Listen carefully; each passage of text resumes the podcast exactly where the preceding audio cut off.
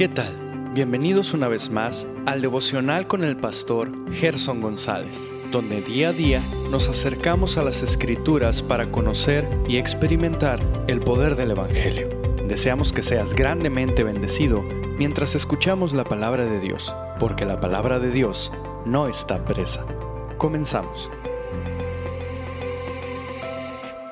Muy buenos días, el Señor sea con cada uno de ustedes. Gracias por acompañarme en esta ocasión. Antes de poner en la mesa el contenido del Salmo 133 y de observar en este Salmo cómo es que somos llamados a alabar a Dios por su misericordia, permíteme leer las palabras de Robert Parker. Prepárame para buscarte. Oh Señor, enséñame a orar para que pueda invocar tu nombre. Prepara mi corazón para pedir y misericordiosamente abre tus oídos para escucharme. Señor Dios Todopoderoso y Eterno, eres el Creador y quien conserva constantemente todas las cosas, tanto en el cielo como en la tierra. Por tu gentil providencia, en el principio fui formado, temerosa y maravillosamente, e incluso hasta ahora me guardas y me preservas. Soy la obra de tus manos y deseo humillar tanto mi alma como mi cuerpo ante tu majestad celestial. Así que aquí, en tu presencia, Señor, declaro mi propia indignidad para presentarme ante ti, para invocarte o siquiera para realizar la menor de las tareas relacionada con tu adoración y gloria. Ya que mi corazón está contaminado e inmundo, te ruego que seas amable conmigo por amor de Jesucristo tu Hijo, por amor a su promesa, su verdad y su misericordia. Ten piedad de mí.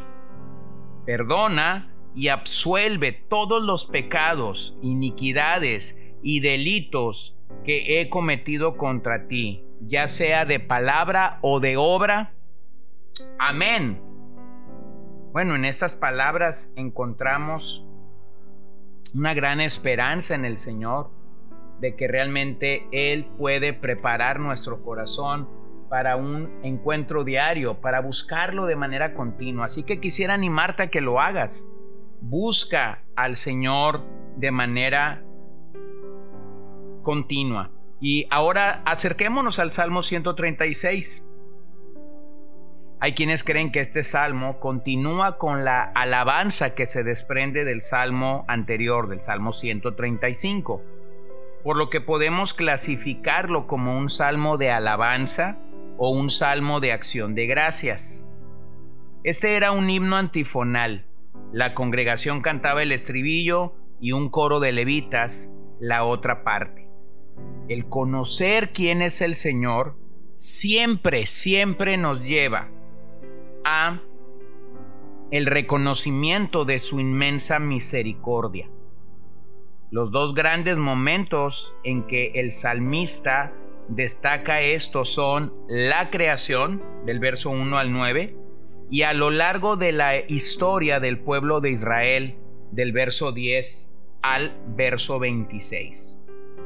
En este salmo se utiliza un estribillo y 26 ocasiones al final de cada estrofa, porque para siempre es su misericordia.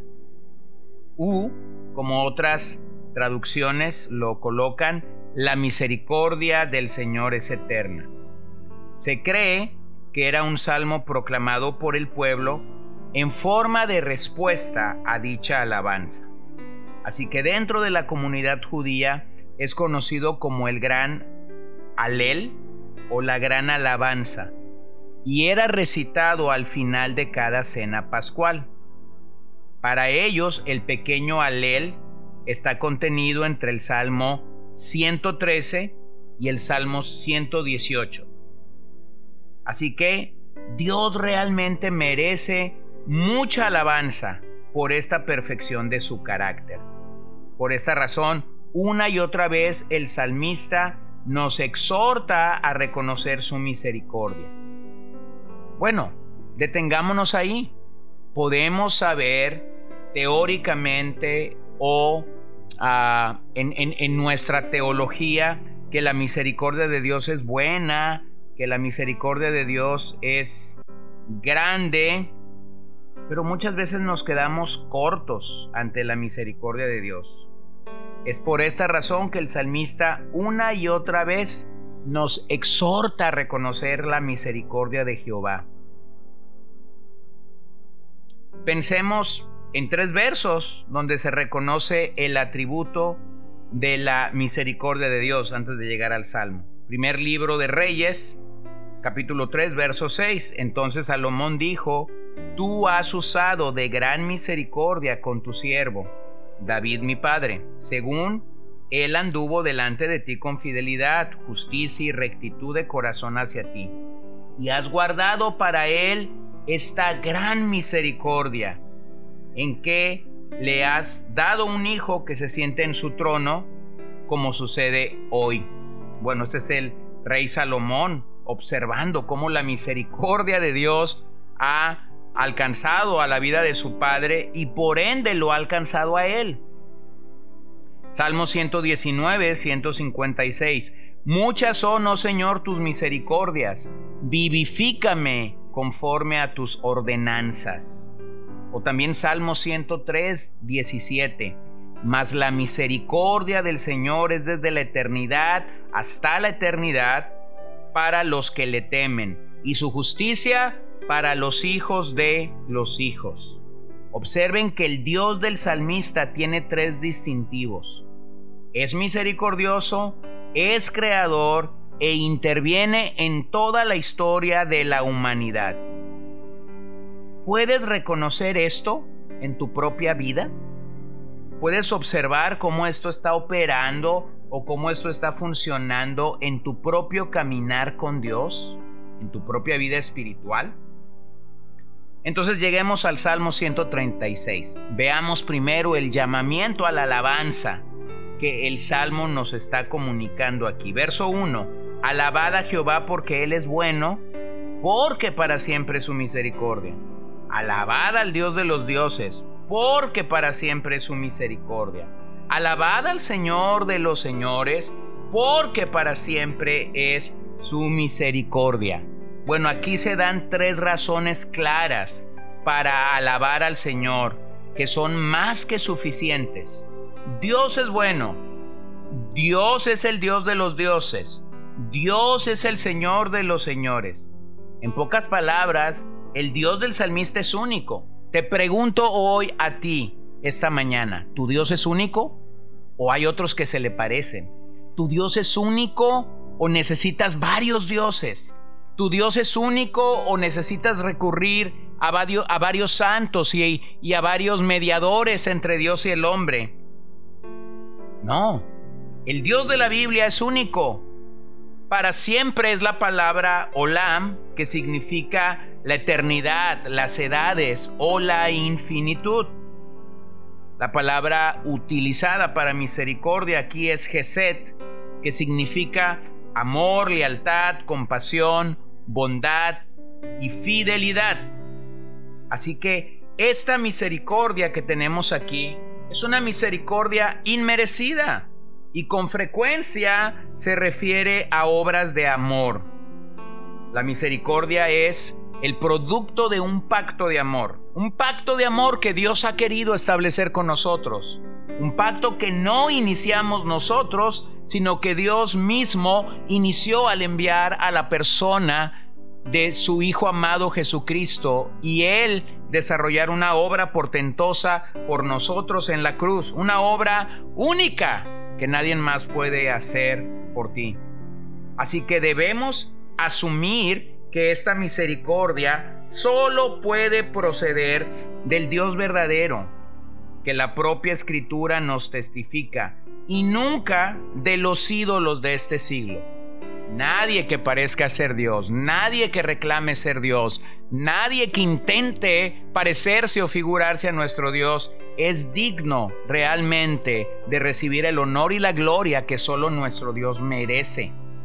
Así que lo alabamos, sí, claramente lo alabamos porque Él es misericordioso.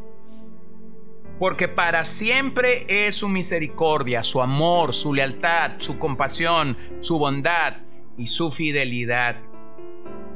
No sé tú, pero mientras yo más avanzo en mi vida, más sensible soy a la misericordia de Dios, más sensible soy a observar lo que Dios hace a mi alrededor. Escucha lo que dice el salmista en el 135, 15. Los ídolos de las naciones son plata y oro, obra de manos de hombres. Tienen boca y no hablan, tienen ojos y no ven, tienen oídos y no oyen, tampoco hay aliento en su boca. Los que lo hacen serán semejantes a ellos, sí, todos los que en ellos confían. Así que observemos la realidad que tenemos delante de nosotros. Dios, el Dios de la Biblia, no es un Dios inventado o diseñado por el hombre. Realmente es el creador del universo. Y podemos leer de las palabras de Moisés en Deuteronomio 10:17, porque el Señor vuestro Dios es Dios de dioses y Señor de señores, Dios grande, poderoso y temible, que no hace acepción de personas, ni acepta soborno entonces, hermanos, entonces, amigos, el salmista tiene claro algo. El Dios de la Biblia, el Dios de las Escrituras, es superior a todos los dioses de esta tierra. Ahora, posiblemente tú teóricamente no tengas problemas en definir esto, que Dios es superior a todos, pero en la praxis, en la práctica, posiblemente eso no sea una verdad en tu vida. Posiblemente las riquezas son un Dios en tu vida. El éxito, la familia, el buen nombre, eh, las relaciones, tu trabajo o, tu visión se han convertido en un ídolo para ti. Y lo has subido al punto de que esto está compitiendo con Dios. No, el Dios al que nosotros servimos realmente, como dice Hebreos 12:29, es fuego consumidor.